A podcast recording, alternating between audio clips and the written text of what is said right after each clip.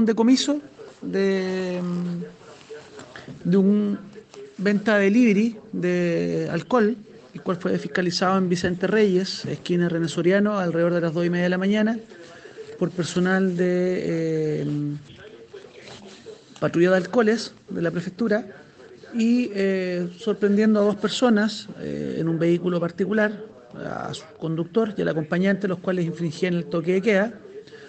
eh, sin importar la documentación respectiva, toda vez que fueron sorprendidos efectuando el delivery de alcohol, consistente en diferentes tipos de botellas de pisco, cerveza y vino, lo cual fue decomisado e informado al tribunal respectivo, como asimismo se les cursó la boleta por eh, al juzgado policial local por eh, clandestino y todo esto fue informado a la Fiscalía Local por infracción del 318, como asimismo la denuncia del juzgado policial local con el decomiso de las especies ya señaladas.